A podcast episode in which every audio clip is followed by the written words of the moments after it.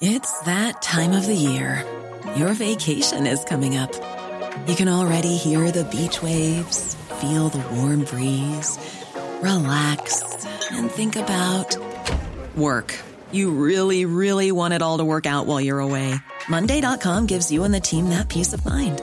When all work is on one platform and everyone's in sync, things just flow wherever you are. Tap the banner to go to Monday.com.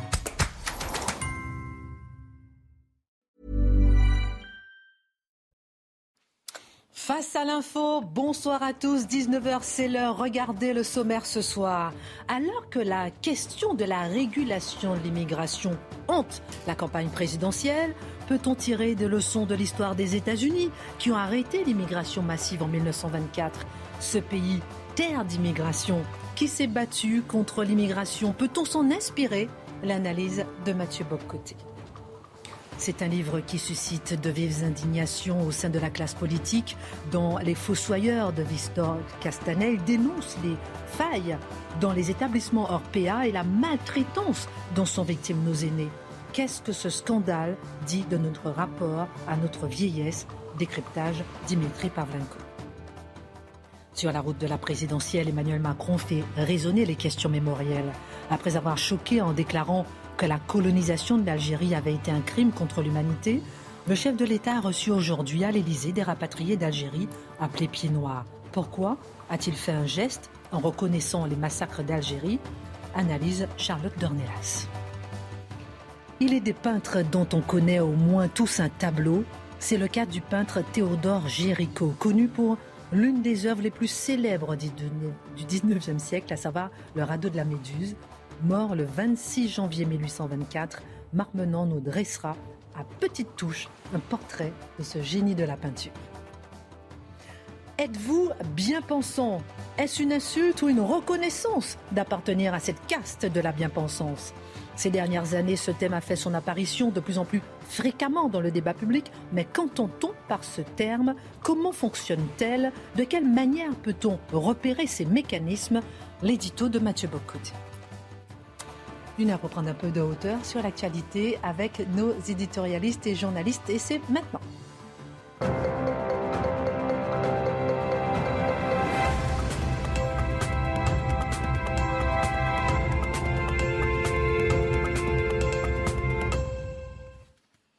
Bonsoir à tous, ravi de vous retrouver. Peut-on être une terre d'immigration et lutter contre l'immigration? Est-il possible de, de d'exister en fait, d'exister par l'immigration et de pouvoir effectivement lutter contre l'immigration. L'histoire des États-Unis est assez mal connue en France et celle de l'identité américaine encore moins, mon cher Mathieu. On oublie souvent que les États-Unis, pendant une bonne partie du XXe siècle, ont contrôlé sévèrement leur immigration. Est-ce qu'il y a des leçons à tirer de l'expérience américaine pour nous en France? Alors, vous avez tout à fait raison de dire, il y a une, euh, méconnaissance de l'histoire américaine, de l'identité américaine, de la construction historique de l'identité américaine en France, mais devrais-je dire un peu partout à travers le monde, parce que c'est le propre de la mythologie américaine que de s'imposer partout, et ce qui fait qu'on se connaît assez mal l'histoire de ce pays et la manière dont il a posé la question qui intéresse aujourd'hui tout le monde occidental, c'est la question de l'immigration. Alors, dans notre esprit, le récit est à peu près le suivant les États-Unis seraient un pays d'immigrants. La formule est répétée sans cesse. Ce serait terre d'immigration depuis toujours et pour toujours. À la rigueur, on dit toujours oui, il y a une tâche dans l'histoire américaine, une faille, un péché originel, et effectivement, c'est la question noire, qui, elle, véritablement, les Américains ne seraient toujours pas parvenus d'ailleurs à trouver une réponse politique et sociologique et historique adéquate à la question noire. Mais si on la met de côté, globalement, l'histoire des États-Unis serait justement celle d'une nation se définissant par son adhésion inconditionnelle à l'immigration. Ce serait une forme de nation-monde, de nation qui incarnerait un nouveau modèle d'appartenance à l'humanité, un peu comme le Canada aujourd'hui prétend l'être. Donc ça, c'est la vision, on pourrait dire, généralement admise des États-Unis. Reste à voir si elle est exacte. Mais la situation est bien plus complexe. Ah oui, c'est le moins qu'on puisse dire. Alors, les États-Unis, nation d'immigration, certes, mais d'abord et avant tout, ne l'oublions pas, nation de colons. Les deux concepts, c'est pas la même chose. Le colon fonde un pays, l'immigrant se joint à un pays qui existe déjà. Nation de colons, donc qui euh, se constitue donc à travers les, 13 colonies, on le sait très bien. Et au moment, au moment de la, Constitution américaine, donc dans toutes ces espèces d'échanges, de débats, il y a un texte très important qui s'appelle les Federalist Papers. Ça, à l'échelle de l'histoire américaine, c'est un texte absolument essentiel. C'est presque l'équivalent des débats autour de la Révolution française. Et dans donc Publius, c'est l'auteur euh, assigné, c'est notamment il y a John Jay parmi ces trois les, les auteurs des Federalist Papers on dit, mais quelle est la force de l'union qu'on veut faire en ce moment? C'est quoi la force de cette union qu'on veut construire? Et là, je ne vais pas le lire en anglais, mais je vais traduire ce qu'on y trouve essentiellement. On y dit, nous avons la chance d'être un peuple un, donc pas un peuple fragmenté, avec les mêmes ancêtres, la même langue, la même religion, les mêmes principes de gouvernement, les mêmes mœurs, les mêmes coutumes, et tout cela nous permet de nous battre ensemble face aux différentes tyrannies, et ainsi de suite. Donc, dès les origines, les États-Unis se perçoivent comme ayant un noyau identitaire fort, un noyau identitaire dense, un noyau culturel fort. C'est le fameux WASP. White Anglo-Saxon Protestant.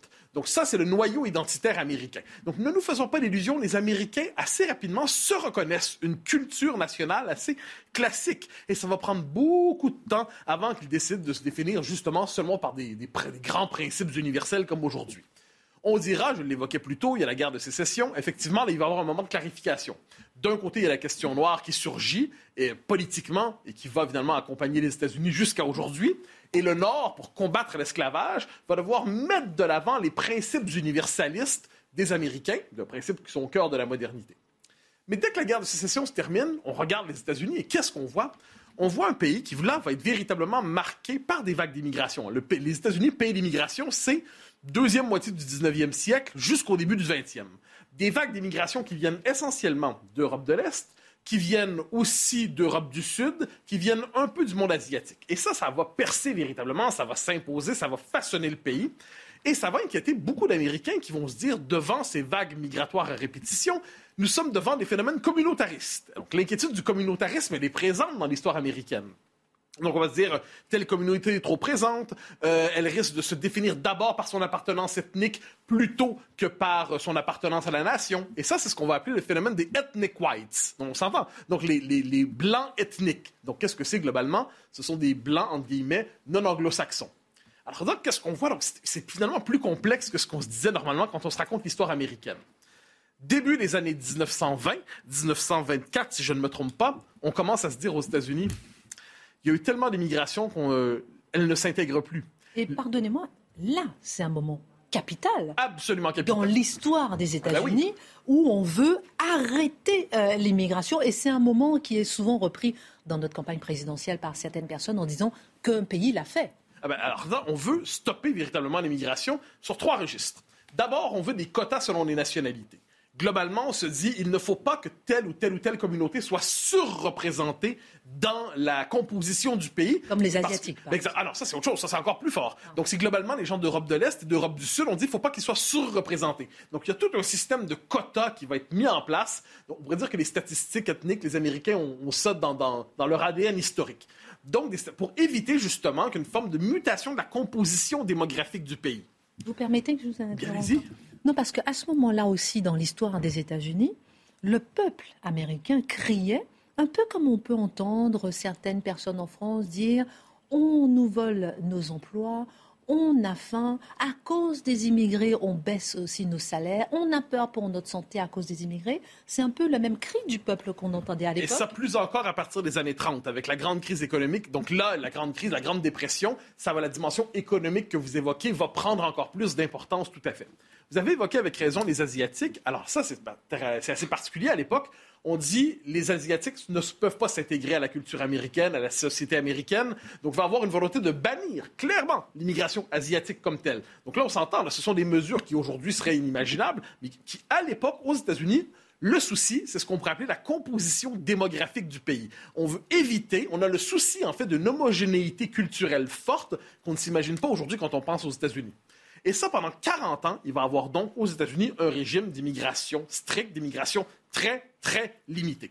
Et ça, ça va sauter à quel moment? Dans les années 60, en fait. En 1965, dans toutes les, grandes transformations du pays à l'époque, Lyndon B. Johnson, le président de l'époque, dit on va faire sauter ce qu'on appelle les quotas par nationalité, une nouvelle loi sur l'immigration, 1965. Et là, on fait sauter les quotas par nationalité. Il ne sera plus permis ni légitime parce qu'on dit que c'est discriminatoire. On dit que c'est contre, justement, la promesse américaine qui serait une promesse individualiste et universaliste. Donc, on ne veut plus tenir compte, justement, de ces quotas. Mais Johnson prend la peine de dire à l'époque c'est une réforme administrative mineure qui n'aura pas beaucoup de conséquences. Elle ne changera pas, dit-il, la composition démographique du pays. Il n'y a rien de révolutionnaire dans cette loi-là. Ne vous inquiétez pas, c'est un ajustement mineur, n'en débattons même pas. Eh ben, on regarde 40 ans plus tard, 50 ans plus tard, qu'on s'en réjouisse ou qu'on s'en désole, la question n'est pas là. Mais la mutation démographique américaine a eu des conséquences identitaires aux États-Unis. Les Américains, il ne faut pas l'oublier, jusqu'aux années 80, se définissent en bonne partie dans leur rapport à l'Europe. Ils se voient comme l'enfant prodige de l'Europe, hein, c'est-à-dire que le, vieux monde a accouché d'un pays remarquable qui sont les États-Unis, mais il y a un, rapport intime qui est présent au 20e siècle. Première guerre mondiale, Deuxième guerre mondiale, guerre froide. À partir des années 90, l'identité américaine va, je dirais, tirer les conséquences symboliques de cette révolution démographique. Et qu'est-ce qu'on va voir? Une volonté de se déseuropéaniser, de se désoccidentaliser même, une volonté de se voir comme on voit les États-Unis aujourd'hui, comme un pays monde plutôt que comme un pays occidental, comme un pays au croisement de plusieurs civilisations et non plus comme un pays justement issu de la civilisation européenne. Donc qu'est-ce qu'on voit à travers tout ça? C'est que la grande mutation démographique a eu ses conséquences. On juge même aujourd'hui tous les débats sur le politiquement correct et ainsi de suite aux États-Unis. Qu'est-ce qu'on nous dit? C'est que la référence à l'identité européenne traditionnelle des États-Unis, ben, c'est discriminatoire et il faut s'y arracher pour qu'elle puisse justement embrasser pleinement la diversité. Pour ceux qui s'intéressent à cette question, un livre exceptionnel, Who Are We, ou euh, Qui sommes-nous, de Samuel Huntington, un grand politologue américain. Il y en aurait d'autres qu'on pourrait citer, mais c'est un livre qui permet de raconter cette histoire.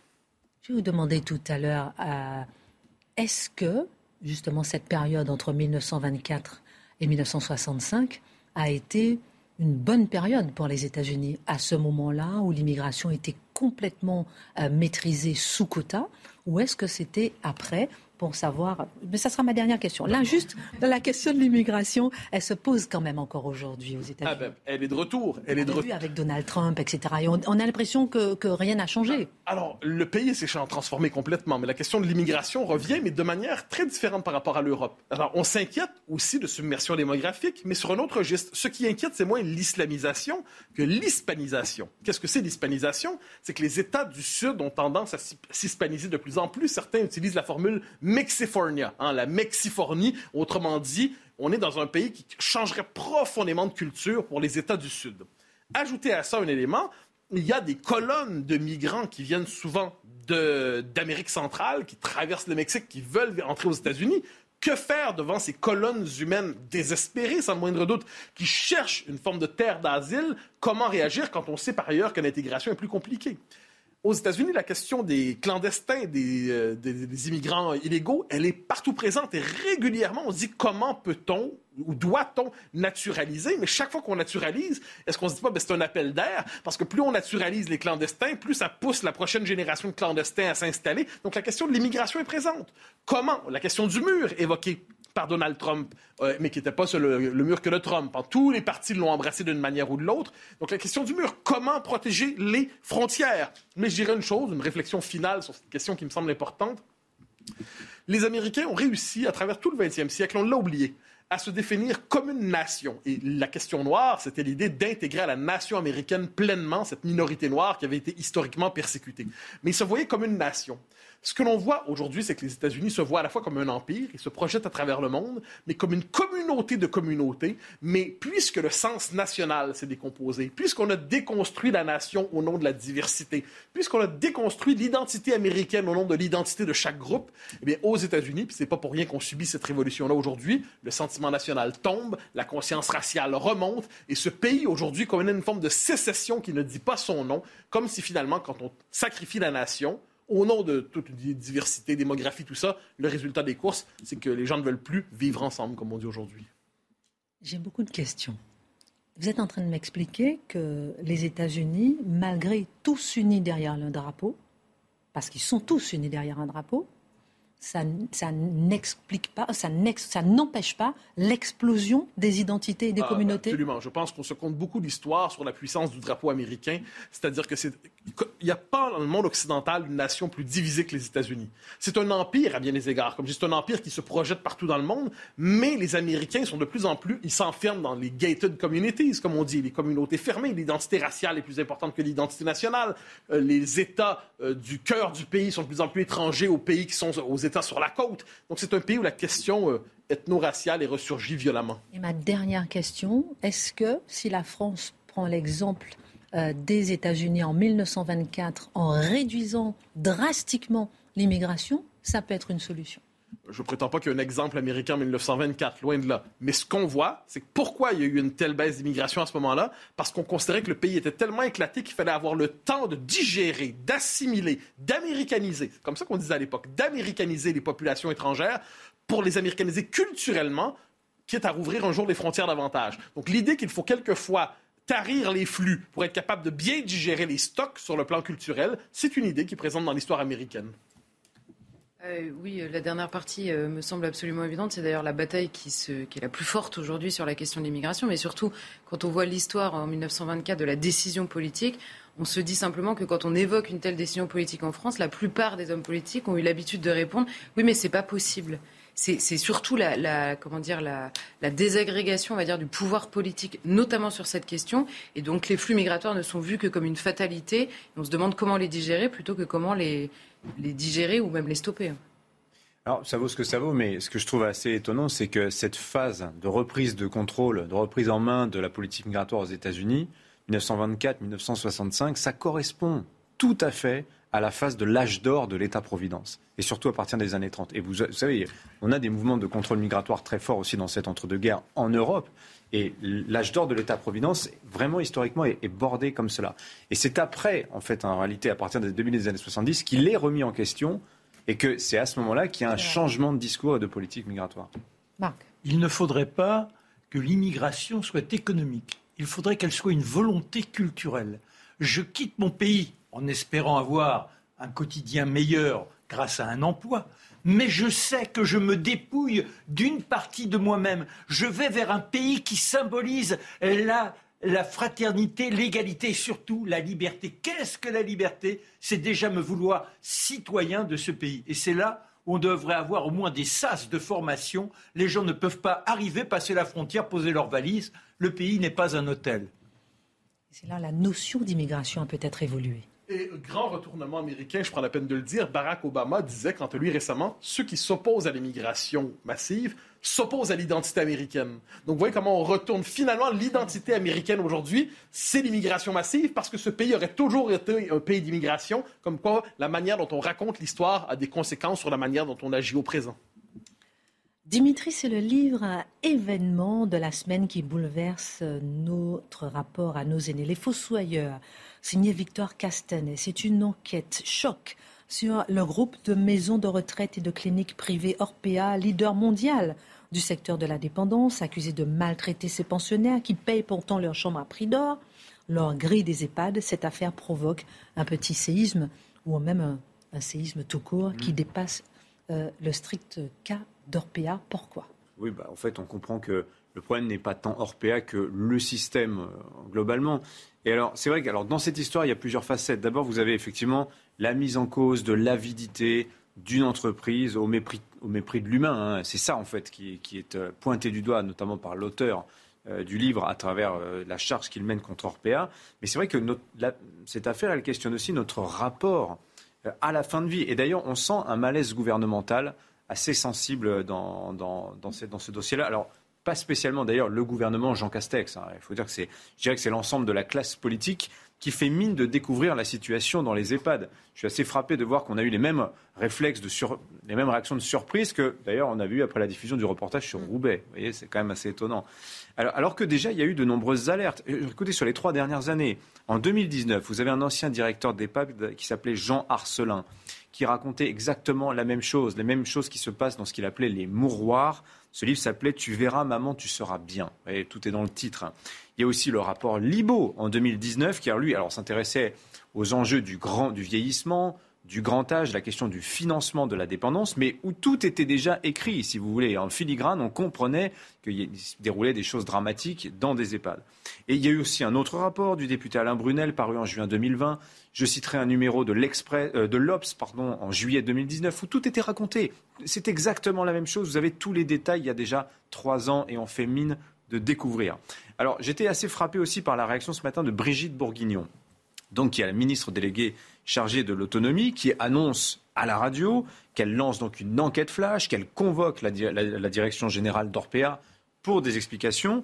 Et au cours de cet entretien à la radio, elle prononce cette phrase, elle dit Il s'agit d'un seul groupe et d'un établissement en particulier je ne voudrais pas qu'on fasse des généralités. Donc elle est en train de nous dire, Brigitte Bourguignon, en fait, ce n'est même pas une affaire Orpea, c'est une affaire, l'établissement bord de Seine, vous savez, qui se trouve à Neuilly-sur-Seine, le problème serait circonscrit là. On sent qu'il y a vraiment une intention de sa part de, voyez, de minimiser. Elle espère secrètement que ça retombe très vite. Et on comprend pourquoi elle est gênée. Victor Castanet, l'auteur, nous explique pourquoi. Elle dit, il décrit très bien dans son livre, euh, que les pouvoirs publics ont une responsabilité, précisément dans ce qui se passe dans l'établissement des bords de Seine, mais dans tous les EHPAD. Tous les gens qui ont fait l'expérience des EHPAD pourront vous raconter avoir vu à des degrés de gravité évidemment très divers, mais des choses euh, similaires. Voilà. Pourquoi les pouvoirs publics sont impliqués? Bah Parce que ce sont eux qui d'abord délivrent les agréments pour les EHPAD. Ces agréments, ils sont obligatoires. Alors, ils sont d'ailleurs gratuits, il n'y a pas de redevance, c'est comme les fréquences télé d'ailleurs, euh, mais ils sont extrêmement convoités parce qu'un agrément, qu'est-ce que c'est? En fait, c'est on vous accorde un monopole local avec euh, la garantie d'un taux élevé d'occupation des lits euh, est garantie sans concurrence. C'est ça, en fait, un agrément très concrètement. Et pour les, les avoir, d'ailleurs, ces agréments gratuits, il y a énormément de lobbying et, Vincent Castanet, euh, Victor Castanet, pardon, raconte les histoires de pots de vin, etc., etc.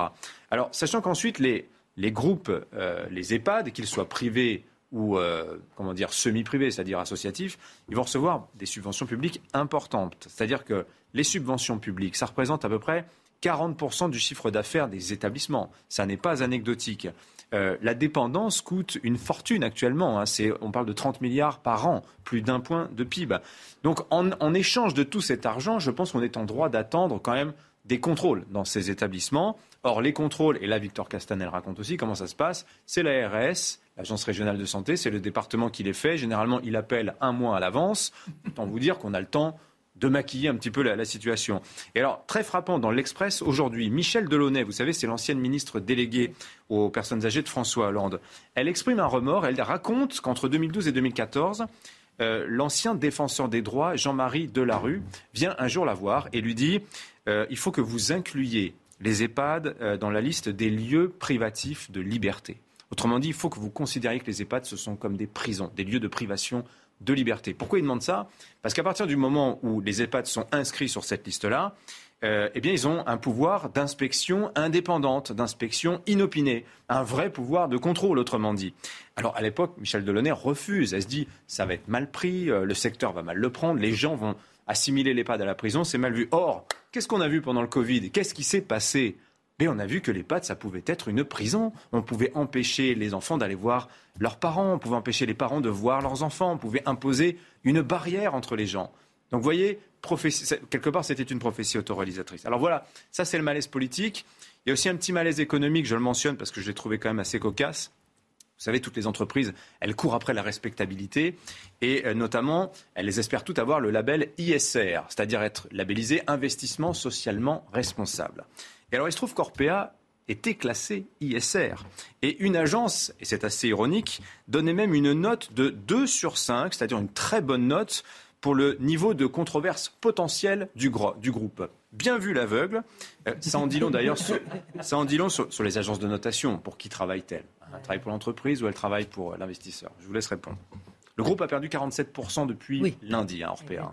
C'est le massacre en bourse. Alors, Dimitri, vous parlez de malaise. Qu'en est-il des familles des pensionnaires d'EHPAD Et qu'est-ce que ce scandale Orpea dit de notre rapport à la vieillesse? Bah, Écoutez, les familles qui mettent leurs aînés, leurs parents en EHPAD, généralement, ils attendent le dernier moment. On ne veut pas mettre ses, parents à l'EHPAD, on le fait quand on n'a plus, euh, plus le choix. Elles culpabilisent et souvent elles pensent que plus c'est cher, meilleur sera le, service. Et là, évidemment, que le privé commercial, à ce jeu du tarif, il est imbattable. Euh, je vous ai mis quelques chiffres, justement, qui sortent du rapport LIBO, paru en 2019, sur l'autonomie et le grand âge. Oui, on compte à peu près 7600 EHPAD en France. La moitié sont des EHPAD publics. Un quart, c'est du privé commercial, donc Orpea. Euh, et le dernier quart, c'est de l'associatif. Et voyez un peu l'écart de rémunération qu'il va y avoir entre un EHPAD public, c'est 1800 euros en moyenne le mois en France, 1800 en moyenne. Évidemment, il y a des écarts beaucoup plus importants, notamment dans les grandes villes. On monte à 2006 dans le privé euh, commercial. Alors, je ne sais pas si vous avez lu Anéantir, le dernier, Welbeck. Vous savez, on cherche toujours maintenant la prophétie dans le livre de Michel Welbeck. Eh bien, la prophétie, c'était quoi?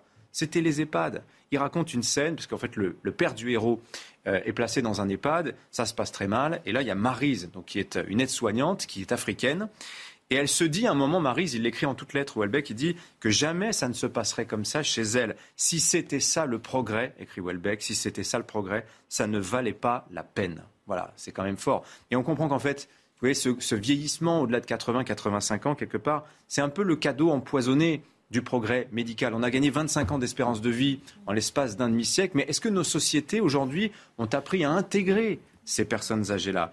Euh, c'est vrai que c'est mieux les EHPAD d'aujourd'hui que les anciens hospices où ils étaient 10 par chambre. Mais il euh, faut prendre conscience d'une chose, c'est que dans une vingtaine d'années, un Français sur quatre aura plus de 65 ans. Ce sont des gens qui ne travailleront plus, ce sont des gens dont les, actifs devront les financer. Vous avez un très fort potentiel de conflit social et se pose aussi la question de que vont devenir ces gens Est-ce qu'on va les entasser dans des EHPAD hors de prix, comme c'est le cas pour un service aussi euh, minable. C'est ça, en fait, tout ça que nous raconte le scandale pair.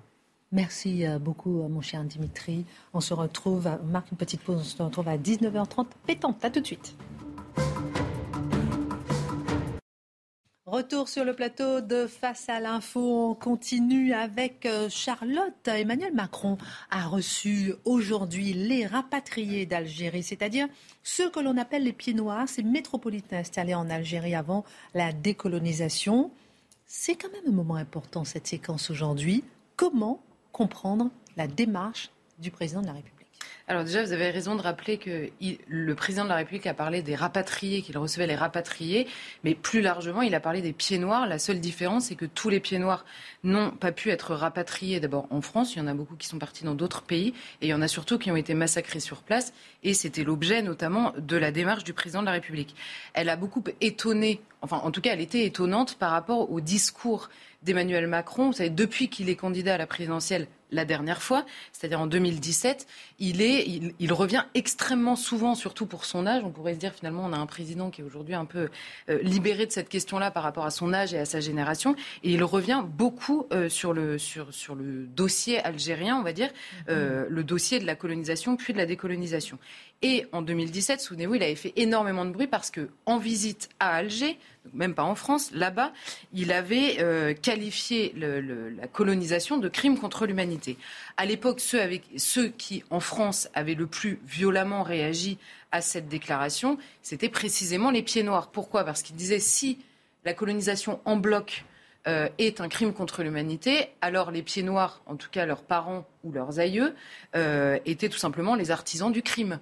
Donc c'est pour ça qu'il demandait au président de la République de revenir sur la qualification qui est en plus extrêmement précise, euh, non seulement juridiquement et en plus euh, dans l'imaginaire historique. Vous comprenez bien que le crime contre l'humanité, euh, c'est évidemment l'atrocité suprême. Et eux répétaient à l'envie qu'il y, a plusieurs étapes dans la colonisation. Il y a l'étape de la conquête en 1830, que eux, évidemment, étaient les descendants, sont parfois nés sur le territoire algérien en étant professeurs, ingénieurs, artisans.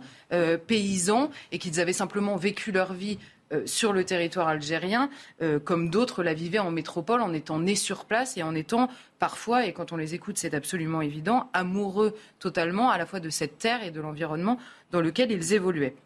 Donc cinq ans plus tard arrive une autre campagne présidentielle, celle qui nous occupe aujourd'hui, et là le président de la République reçoit les pieds noirs en leur disant qu'il veut faire un geste envers eux, en tout cas un geste dans la parole, et reconnaître la souffrance qui a été la leur euh, euh, notamment au moment de la décolonisation et du départ des pieds noirs qui a été extrêmement rapide, pas du tout volontaire, et l'accueil des pieds noirs en France qui a été parfois absolument atroce. Alors il y a un point noir dans ce, dans, dans ce différentiel, c'est que le cercle algérianiste, qui est la plus grosse association aujourd'hui qui regroupe près de 8000 membres pieds noirs en France, a refusé de se rendre à l'Élysée aujourd'hui. Donc il n'était pas présent. Alors il y en a d'autres qui ont accepté d'être là et qui ont euh, à la fois témoigné et écouté le président de la République. Eux ont refusé de le faire en disant il faut choisir. Euh, soit nous sommes criminels ou descendants de criminels, soit nous sommes reçus par le président de la République qui a euh, un mot à nous dire. Alors, le président, a insisté quand même sur la fusillade de la rue d'Isly. Il y a quelques semaines de la commémoration des accords d'Évian, il faut le souligner. Pourquoi euh, cet événement? Pourquoi a-t-il insisté là-dessus? Pourquoi cette reconnaissance? Alors, en effet, dans quelques semaines, on va euh, commémorer les, accords d'Évian, euh, c'est-à-dire les accords qui, dans l'histoire officielle depuis 60 ans, tiennent lieu de cesser le feu entre euh, les partis en présence, notamment le FLN, l'armée nationale de libération algérienne et le gouvernement français.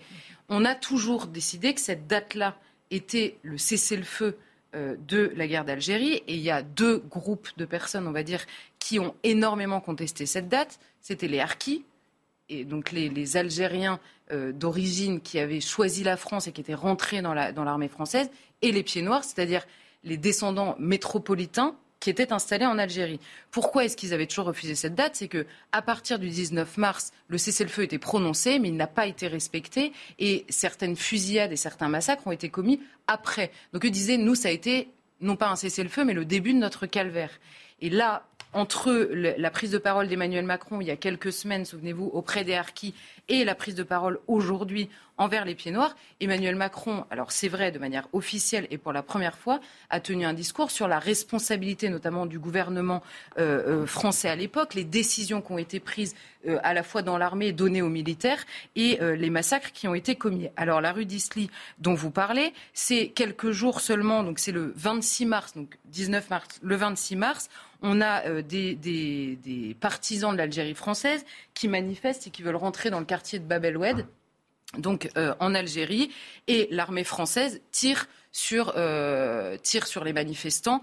Euh, à ce moment-là, il y a des, dizaines de morts ce jour-là, et c'est bien l'armée française qui tire, et notamment au, sein de l'armée française, certains, une majorité de tirailleurs algériens qui étaient dans l'armée française. je précise tout ça pour expliquer et pour faire comprendre que c'est une période compliquée. Longtemps, on nous a expliqué que tout était très simple, qu'avec les gentils et les méchants, c'est très compliqué.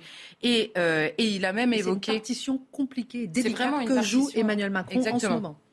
Et, euh, et, il a évoqué même le massacre d'Oran.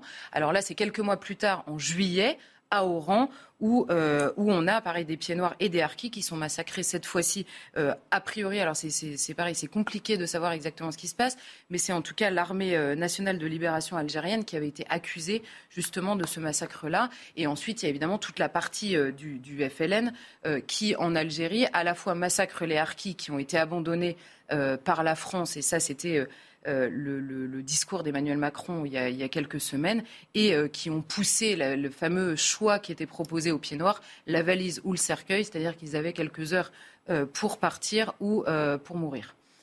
donc en effet, Emmanuel Macron s'est beaucoup attardé à la fois sur le calvaire des pieds noirs en Algérie, mais surtout mais également plutôt le calvaire des pieds noirs qui sont arrivés en France et qui ont été extrêmement mal accueillis, et c'est peu de le dire, euh, avec parfois même des affiches. On se souvient de, la fameuse banderole à Marseille où ils il débarquaient, où euh, il y avait marqué rentrez chez vous, euh, comme s'ils avaient le choix de le faire par ailleurs et sans comprendre, en ayant l'air de ne pas comprendre que par ailleurs la métropole est leur terre euh, d'origine aussi. Et en plus, il y avait une incompréhension énorme parce que les pieds noirs se disaient finalement l'Algérie, c'est toute notre vie, on est né ici et on est en France. Et il y avait en métropole, à l'inverse, une, une, volonté de, de, de, comment dire, de, de donner son indépendance à l'Algérie, donc une énorme incompréhension entre les métropolitains et euh, les pieds noirs à cette époque-là. Donc il s'est beaucoup attardé là-dessus. Alors ce que je ne comprends pas, c'est l'absence de certains pieds noirs euh, qui refusent cette reconnaissance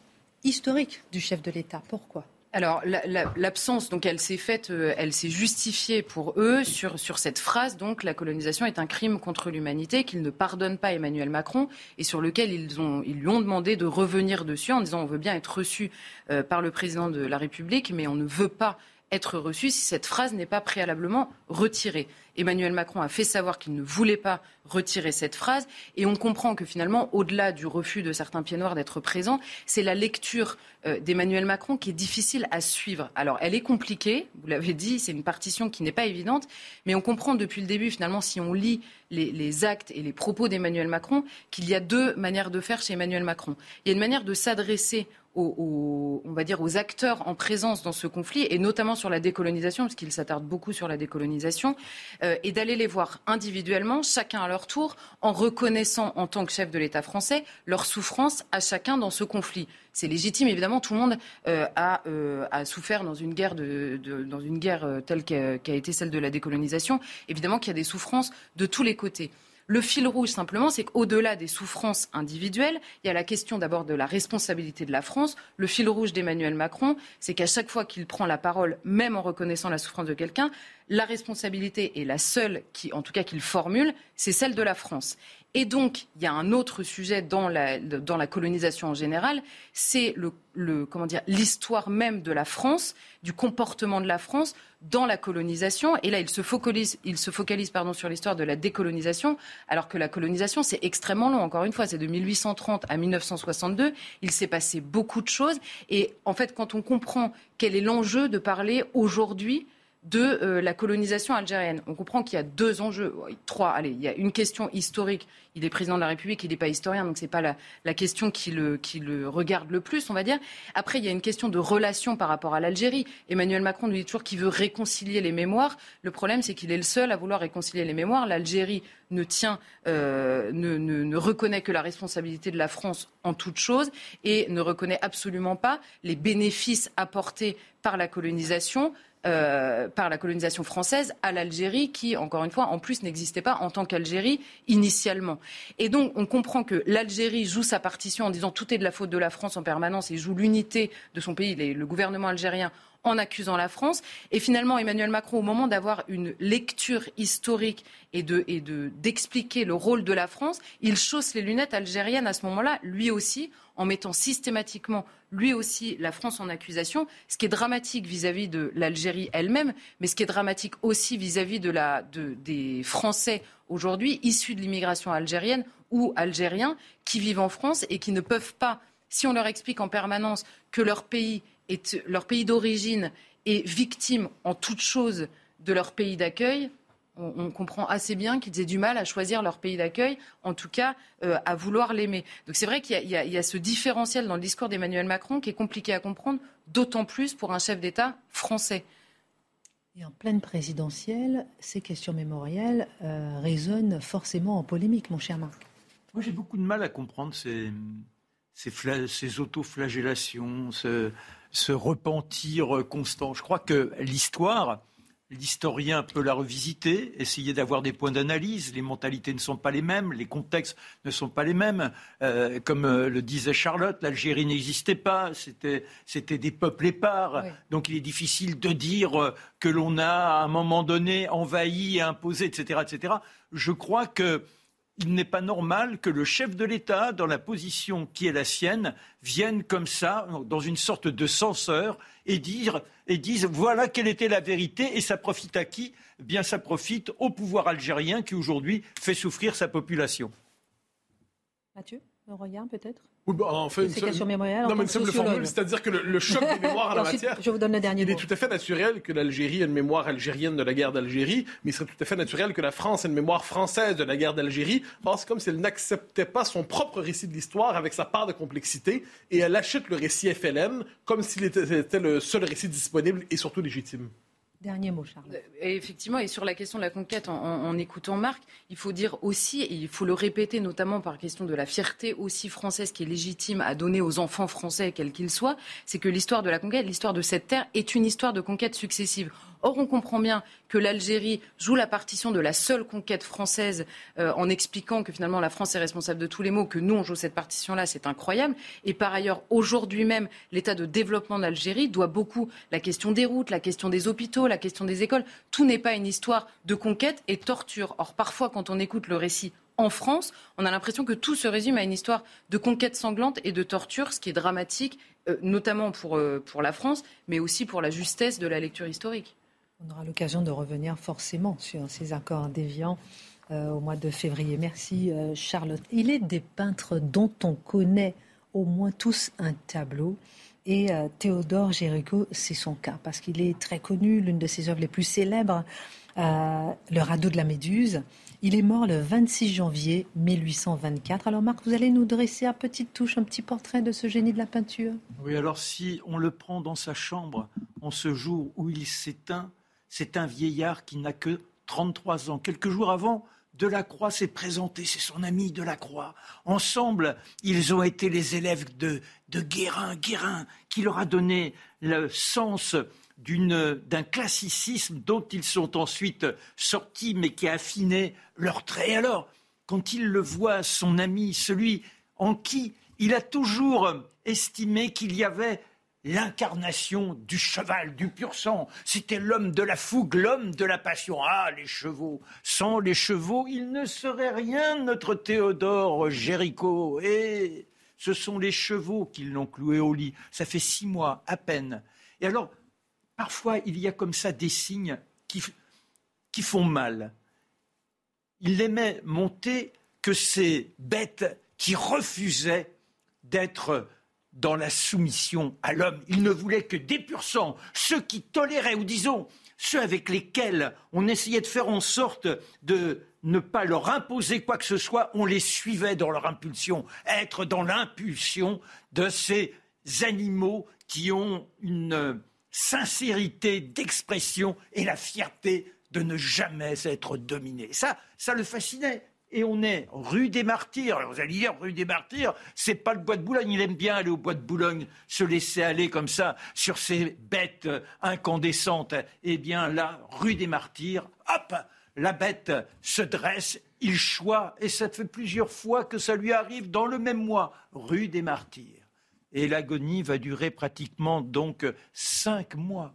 Quel est ce personnage?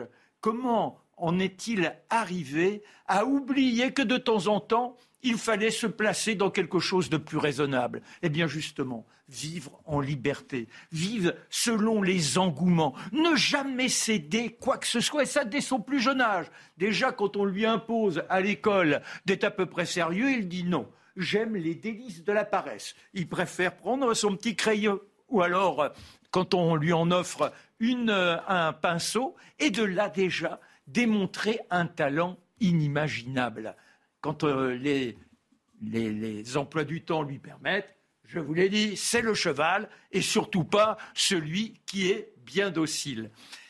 Dans les fascinations qui sont les siennes, il y a aussi à un moment donné de l'histoire eh bien, je dirais presque une, contrariété, c'est celle de devoir passer sous les drapeaux. Nous sommes en 1812 et il fait partie de ceux qui sont appelés à être les nouvelles Marie-Louise. Vous savez, ces gaillards qui vont partir parce qu'on a eu tellement de saignées dans la population française qu'il faut de nouvelles générations. La chance, c'est qu'il est issu d'une famille suffisamment riche et il achète un remplaçant. Trois mois après, il apprend que ce jeune garçon est mort pour lui. Et cette, ce, ce désespoir le ronge, c'est-à-dire que c'est un mélancolique. Il a en lui une sorte de souffrance des autres. Et ça lui vaut des impulsions incroyables. Parfois, sur un petit détail, il se fâche. Un jour, Guérin et le regarde de façon, bah, je dirais, euh, montrant qu'il n'était pas d'accord avec le trait d'exécution. Et à ce moment-là, il prend seau d'eau et hop, c'est son maître, il lui met au visage. De la même façon, il sera chassé du musée Napoléon. Le musée Napoléon, c'est celui qui a précédé le Louvre, parce qu'il n'admet pas donc d'être dans cette docilité des uns et des autres. Et 1812, il est un jour à Saint-Cloud, il voit un cheval qui se dresse. Ce cheval, ça le fascine. il réalise officier de chasseur à cheval de la garde impériale. Médaille d'or, c'est la première fois qu'il est distingué.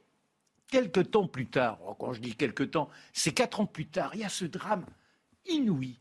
Un de ces officiers restés en dehors de l'engagement pendant 20 ans, exilé, un marin, on lui confie une expédition pour le Sénégal. Cet homme a perdu tout sens et de la responsabilité et de la navigation. Il fait échouer son navire et c'est ainsi que l'on a le fameux, le fameux radeau de la Méduse. 149 personnes entassées sur des ronds de bois et qui vont dériver 42 jours. Ils ne seront trois que trois à survivre. Quand l'information lui vient, ça le fascine. Il rencontre deux de ces gaillards qui ont échappé au pire. Il faut savoir qu'il n'y avait plus qu'un tonneau de vin. Et dans les vapeurs, je dirais, de l'ivresse liée à cette seule substance pour survivre, les hommes se sont laissés aller au pire barbarie. On a eu des actes de cannibalisme et les deux rescapés sont là. Il veut connaître exactement ce qu'ils ont enduré. Ce n'est pas du voyeurisme, non il est persuadé que la France qui va pas très bien, eh bien, il y a une sorte de métaphore. Cet homme qui se dresse, se métisse, qui en appelle à l'horizon, il faut le peindre dans toute sa puissance. Et que fait-il pour ça? Eh bien, on le voit errer dans les morgues. Il revient avec des membres. Il est aussi celui qui se rend dans les salles où les moribonds sont dans leurs dernières heures. Il note comment la peau devient translucide. Et puis, il va plus loin que ça. Il se rend à la prison de Bicêtre et là s'arrange pour avoir une tête de cadavre. Et c'est tout cela qui lui permettra de donner la force au radeau de la Méduse. Ensuite, il a son assistant. Jamar, lui demande de poser nu. Il demande à Delacroix aussi.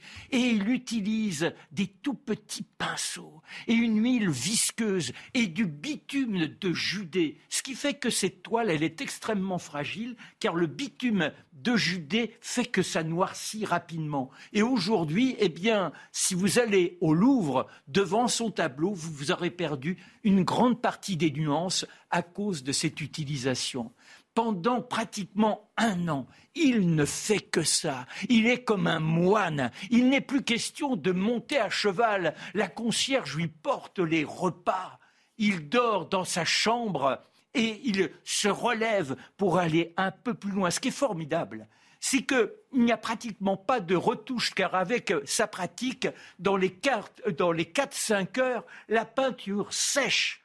Donc on ne peut pas revenir sur son trait. C'est cette puissance incroyable et le tableau est exposé en concurrence de 1300 autres dans la grande exposition de 1818. Et il obtient la médaille d'or. Louis XVIII, vous savez, il est devenu énorme, Louis XVIII, il, il est là, se déplace sur son fauteuil roulant. Il reste accablé devant cette œuvre qui l'absorbe littéralement. Il lui dit, Monsieur, vous aurez réussi un naufrage, mais vous échappez à ce naufrage. Voilà qui était Jéricho, un indomptable qui malheureusement est emporté par euh, ce tempérament qui fait qu'on ne doit jamais céder devant un autre. Je vous reconnais un petit peu dans ce tempérament. Assoiffé de liberté, oui. rebelle. Et cette soif de liberté qui construit un homme. Vous êtes bien pensant ou pas? Je serais plutôt du côté de Jéricho, donc pas vraiment bien pensant. et est-ce que vous, vous êtes bien pensant? On va vous poser la question et on va réfléchir ensemble avec Mathieu Bocoté. Charlotte, vous êtes bien pensante? Ah ben J'espère que je pense bien, mais bien pensante, qu'est-ce que ça veut dire Dimitri Ça devient bien pensant de se dire qu'on n'est pas bien. oh, vous élevez le niveau là. S'il est un terme qu'on utilise souvent de manière abusive pour caractériser ses adversaires, c'est celui de bien pensant.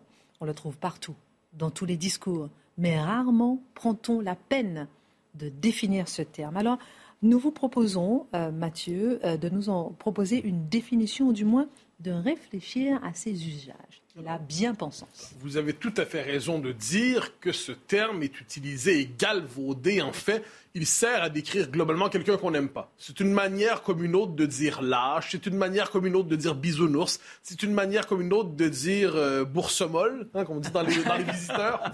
Donc, c'est une manière comme une autre de dire vous préférez vous lever dans... Euh, forme d'incandescence morale, le sentiment de votre bonheur moral, dans, la pureté des intentions, plutôt que de mordre dans la réalité telle qu'elle est. Bon, ça, c'est ce qu'on pourrait appeler l'espèce de définition flottante qui circule dans l'espace public. Et on devient toujours, d'une manière ou de l'autre, de bien-pensant de quelqu'un. Ce qui fait que ce terme devient lassant. Est-il pour autant inutile? La réponse, c'est non, parce qu'il désigne bien, je crois, certains travers de la, je dirais, de une certaine catégorie de la population, globalement les milieux intellectuels, les milieux journalistiques aussi, un peu les milieux politiques, qui ont leur fonction dans la vie, c'est la parole publique. Leur fonction, c'est de dire. ils ont le monopole, je dirais pas le monopole, mais le privilège de la parole publique. Or, trop souvent, ils parlent non plus pour dire ce qu'ils voient, mais, et là on arrive donc avec une définition qui me semble assez bonne, ils sont non pas dans la volonté de, de comment dire la formule, voir ce qu'ils voient, dire ce qu'ils voient, mais ils sont dans une perpétuelle entreprise de signalement moral pour montrer qu'ils appartiennent au bon camp et qu'ils sont en adéquation avec le dogme du moment. Donc pourquoi? Ils ont le privilège de la parole publique. C'est un privilège immense, la parole publique. Être capable de décrire les choses, de réfléchir sur l'époque, de mordre sur les événements. Eh bien, plutôt que justement d'aller au contact de la réalité, mais la réalité, quelquefois, elle est escarpée. La réalité, quelquefois, elle coupe. La réalité, quelquefois, elle est difficile. On préfère se réfugier, donc, dans un discours de signalement moral pour toujours montrer qu'on appartient à l'aristocratie humaine nouvelle, celle qui jamais ne va déchoir de sa prétention à surplomber moralement les autres qui autour de soi. Qu'est-ce que la bien-pensance, si on va en avoir une définition toute simple, c'est justement cette volonté de toujours s'afficher comme moralement supérieur, comme avec une vertu supérieure par rapport à tous les autres et surplomber le débat public avec cette condescendance qui vient du fait que moi, je ne me salis pas les mains, mais comme disait l'autre, peut-être n'ai-je plus de mains. Mais sans en avoir conscience. alors c'est particulier, ça dépend des environnements. Euh, J'y reviendrai, mais il y a ceux qui savent, il y a le, grand écart. Hein. Il y a quelquefois des gens qui savent qu'ils voient quelque chose, mais décident de faire semblant qu'ils ne voient pas pour conserver leur bonne réputation dans le système médiatique. Permettez-moi d'y revenir dans un instant. Alors, justement, comment fonctionne-t-elle, cette bien-pensance? De quelle manière peut-on repérer, si c'est possible, ces mécanismes Alors, la première chose que je dirais, il faut normalement avoir les moyens. C'est une observation sociologique, mais il faut avoir les moyens de, de baigner, de se noyer dans la bien-pensance, de se saouler à la bien-pensance. Il faut avoir les moyens. il faut avoir les moyens, généralement, de vivre dans un quartier sécuritaire, plutôt homogène, pour ensuite expliquer aux autres que l'immigration est en toutes circonstances une richesse. Il faut vivre dans un quartier sécuritaire et fort agréable pour expliquer que l'insécurité n'est qu'un sentiment qui naît d'une forme de conscience xénophobe trouble alimentée par des polémistes malveillants qui oseraient dire que le monde ne va pas aussi bien qu'ils le prétendent. Euh, il faut avoir le bonheur d'une propriété tout à fait bien installée, avoir un compte en banque bien garni pour expliquer que finalement l'argent, c'est pas si important que ça. Euh, pourquoi vous préoccupez-vous de basses considérations matérielles? Pourquoi n'êtes-vous pas dans la contemplation de votre âme et spirituelle? Euh, Bien, avoir quelques millions, ça aide ensuite à considérer que les millions, c'est pas important. Donc, autrement dit, on, on, se retrouve souvent dans des gens qui ne vivent pas dans la même catégorie où ils pensent. Une forme de dissociation qui permet, certains diraient, ça donne une liberté immense, mais ça donne quelquefois la liberté ou surtout le privilège du déni. Alors, comment ça fonctionne exactement? Ben, je dirais que c'est cette volonté de trouver justement une forme d'écart, de creuser l'écart entre, d'un côté, ce que l'on voit et la, construction d'un discours fondé sur le déni de ce qu'on voit. Comme si nommer certaines réalités, surtout sur des questions justement qui sont qui portent à polémique, qui portent à débat, des questions qui révèlent des tensions existentielles dans nos sociétés, L'objectif, ce n'est pas justement de dire le vrai, de dire le juste, de dire ce qui est exact, mais l'objectif, c'est toujours de trouver la position qui, dans le système moral actuellement dominant, permet d'être à l'abri de toute contradiction. Et finalement, c'est la reconduction des privilèges du clergé d'autrefois. Mais c'est un clergé qui fonctionne désormais dans les codes de la société médiatique et dans les codes du monde intellectuel. Parce qu'il faut la peine de, vaut la peine de le dire, le milieu intellectuel qui devrait être théoriquement le plus courageux d'entre tous, hein, c'est-à-dire des gens qui se sont engagés dans la vie de l'esprit, dans la quête de la vérité, eh bien, si on fait l'histoire des intellectuels au XXe siècle, et peut-être plus particulièrement des intellectuels de gauche, il faut bien le dire, le principal souci, ce n'est pas de dire ce que l'on voit, c'est de demeurer à gauche, quelles que soient les circonstances, quitte à sacrifier le réel s'il le faut, parce que rester de gauche, c'est ce qui est le plus important en toutes circonstances. Sur quelles questions s'applique tout ça aujourd'hui?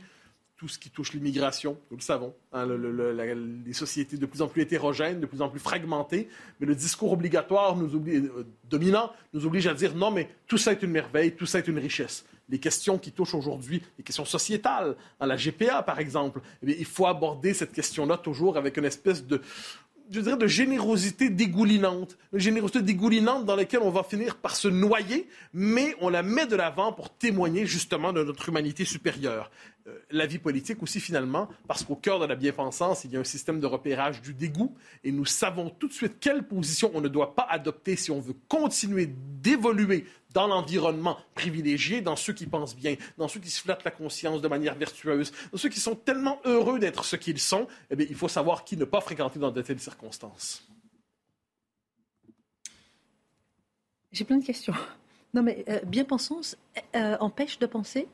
Ben, je dirais, ben, le propre de penser, c'est l'exercice du réel. C'est-à-dire, c'est euh, le propre de la bien-pensance, je dirais, c'est que c'est un système autoréférentiel. Donc, on est à l'intérieur de notre système moral, on sait à l'avance quelle est la bonne réponse. On ne risque pas d'être surpris parce que notre seul souci, ce n'est pas d'avoir une parole exacte, c'est d'être dans la ligne du parti. Et euh, c'est pour ça que, donc, et si, si le parti change d'idée, on va changer d'idée au même moment parce qu'il arrive que la bien-pensance d'hier ne soit plus la bien-pensance du lendemain. Comment cela fonctionne-t-il au quotidien? Ah ben ça, nous fréquentons ces milieux, alors témoignons. Combien de fois, au sortir d'un plateau télé, au fil de notre vie, on, avait un échange avec quelqu'un, qui avec une espèce d'échange vif, un échange vrai, un échange fort, on a l'impression qu'on a échangé. L'émission se termine, et la personne vient nous dire, tu sais, je suis absolument d'accord avec toi, mais, mais ça se dit pas. Ah bon? Mais comment ça, ça se dit pas? Et là, on comprend que le souci, je le disais tantôt, c'est le privilège de la parole publique, cette personne, son principal souci lorsqu'elle intervient dans l'espace public, ce n'est pas de décrire les choses telles qu'elles sont pour ensuite donner matière à penser, à débat, à réflexion, c'est de demeurer dans le périmètre de la respectabilité entendue. Donc, ça ne se dit pas à la télévision. Donc, ensuite, on va le confesser en privé. On peut toujours confesser les choses en privé. Mais plus on le confesse en privé, plus on va le dénier en public. Donc, forme d'écartèlement.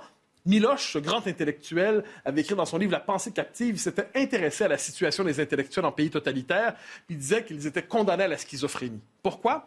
Parce que d'un côté, en privé, ils pensent une chose, publiquement, ils en pensent une autre. Et à quoi sont-ils condamnés? À toujours dire publiquement, non pas une partie de ce qu'ils pensent, mais le contraire de ce qu'ils pensent pour ne pas être pris à se faire attraper à dire ce qu'ils pensent. Donc, pour être justement à l'abri justement de toute critique, plus je pense quelque chose, plus je dois dire le contraire publiquement pour m'assurer de ne pas me faire attraper par des gens qui diraient, mais finalement, vous êtes mal pensant, cher monsieur. C'est assez intéressant de voir, parce que c'est sur toutes les questions, on le voit aujourd'hui, cette formule, ça ne se dit pas à table de tels propos. Combien de fois dans un dîner avec des intellectuels ou avec des politiques, on va entendre, oui, mais une telle idée ne peut pas se dire à table si on est entre gens respectables. Et si quelqu'un décide de lancer une petite bombinette morale en osant le propos inacceptable, ça peut créer véritable tension. C'est pour ça que j'y commence, ça fonctionne au quotidien, parce que ce système de contrôle des pensées, ce système d'interdiction morale, il est reconduit chaque fois que dans une conversation, quelqu'un s'empêche de dire ce qu'il voudrait dire, quelqu'un s'empêche de nommer ce qu'il voit. George Orwell, j'ai souvent euh, parlé de euh, ce remarquable écrivain je crois, a compris les mécanismes de la psychologie totalitaire à travers une formule dans 1984. Le propre d'un régime totalitaire, c'est de forcer à dire 2 plus 2 égale 5. Parce qu'à partir du moment où on casse le rapport avec le réel, hein, ce que j'évoquais tantôt, penser, c'est se coller au réel. On casse le rapport avec le réel, 2 plus 2 égale 5, et qu'on réussit à forcer quelqu'un à dire 2 plus 2 égale 5, ou il y a d'autres formules équivalentes, par exemple, l'homme et la femme n'existent pas, ou encore l'immigration massive n'existe pas, ou encore l'insécurité n'existe pas. Quand on force quelqu'un à objectivement dire le contraire de ce qu'il voit, de ce qu'il sait, de ce qu'il sent, eh bien, il est dès lors disponible pour toutes les manipulations idéologiques, parce qu'il n'a plus une référence extérieure à lui-même qui est le réel, qui est le souci d'une vérité, une vérité qui ne serait pas qu'un ajustement au dogme du moment. Être capable d'imposer à une société un 2 plus 2 égale 5, ça crée les conditions d'une manipulation idéologique de masse. ou à tout le moins, ça permet justement ce qu'on appelle cette caste des bien-pensants, reprenons le terme parce qu'il est pertinent ici, plus la situation se dégrade, plus le discours public va être lénifiant, plus, plus on le voit, les questions d'insécurité, les questions d'immigration, plus la situation nous échappe, plus on sent que le pays se décompose, plus on sait que la possibilité de la guerre civile même est évoquée, eh bien, on va renverser le système, puis plus dans, dans l'espace public, plus vous allez oser nommer ce que vous voyez, plus vous allez vouloir nommer cette situation de déliquescence, plus vous risquez la mort sociale, plus vous risquez la mort professionnelle, plus vous risquez la polémique à la controverse, ou disons-le dans des termes 2022, plus vous risquez une tempête sur les réseaux sociaux. Alors qu'est-ce que tout ça a pour conséquence, eh bien, ça pousse véritablement à une logique du refoulement. Je me permettrai de citer Arthur Köstler, ce formidable écrivain qui a lui aussi fait l'expérience du totalitarisme, mais lui, dans son livre Hiéroglyphe, qu'est-ce qu'il a fait, Köstler Il a été lui-même traversé par la tentation du communisme. Il a voulu raconter ensuite comment, justement, il décidait de ne pas voir ce qu'il voyait quand il était dans la religion communiste. Je le cite J'avais des yeux pour voir et un esprit conditionné pour éliminer ce qu'il voyait. N'avons-nous pas l'impression ici de lire certains journaux qui se prennent pour des journaux de référence? Donc, donc, cette volonté, cette capacité d'éliminer ce qu'on voit, parce que ça viendrait contredire le récit lénifiant, le récit, je dirais, parfumé, le récit merveilleux qu'on veut imposer aux autres, mais s'imposer à soi-même, eh ça, c'est de la bien-pensance. Dernière petite réflexion sur ça qui me semble importante quand on est dans cette logique, on voit des choses, mais on ne veut pas les dire parce que si on les dit, on risque d'être mal vu par euh, notre collègue intellectuel de gauche, sociologue ou ainsi de suite. si on est dans cette situation-là, qu'est-ce qu'on fait? Eh bien, on devient soi-même un contrôleur de la bien-pensance parce qu'on a vu, on refoule, on est dans le refoulement permanent. Et là, qu'est-ce qu'on voit? On voit quelqu'un à côté de soi qui refoule pas. Et lui ose dire ce que j'ai vu moi aussi, mais que j'ai décidé de refouler. Eh comment le système fonctionne à ce moment-là? Je dois le faire taire. Et c'est là qu'on mobilise tout le vocabulaire qu'on utilise souvent ici. Réactionnaire, fasciste, extrême droite, transphobe, euh, phobe, phobe, phobe, phobe, jusqu'à la fin des temps. Donc, justement, c'est un système de... Ben, c'est un système de contrôle. Donc, le, le, poète a dit la vérité, il doit être éliminé. Le premier qui dit la vérité, il doit être éliminé. Je pense qu'on est dans cette logique-là ici. Et c'est comme ça que s'impose des consensus moraux ou quelquefois des, je dirais, des consensus idéologiques qui vont contre simplement ce qu'on voit de nos yeux. Et c'est intéressant de voir, comme vous l'avez dit, qu'on est souvent menacé de mort parce qu'on n'est pas dans la bien-pensance. Ah oui, mais la menace de mort, vous savez, c'est brutal, on peut appeler les policiers. La menace de la mort sociale, c'est autre chose. C'est difficile d'appeler la police pour la mort sociale. On sait simplement que si on dit quelque chose, eh bien, on va être chassé du travail, et ainsi de suite, on ne pourra pas gagner sa vie. Voilà pourquoi, si on doit tirer un conseil de tout cela, eh l'appel au courage, oser dire que 2 plus 2 égale 4. C'est difficile, c'est pas toujours agréable, mais en dernière instance, paraîtrait-il que la vérité va l'emporter. Sortons de la bien-pensance. Excellente suite de programme. Tout de suite, Pascal Pro. De suite, Pascal Pro et ses invités dans l'heure des pros 2.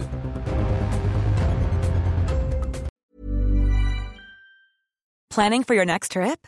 Elevate your travel style with Quince. Quince has all the jet-setting essentials you'll want for your next getaway, like European linen, premium luggage options, buttery soft Italian leather bags, and so much more. And is all priced at 50 to 80% less than similar brands. Plus, Quince only works with factories that use safe and ethical manufacturing practices. Pack your bags with high-quality essentials you'll be wearing for vacations to come with Quince. Go to quince.com slash pack for free shipping and 365-day returns.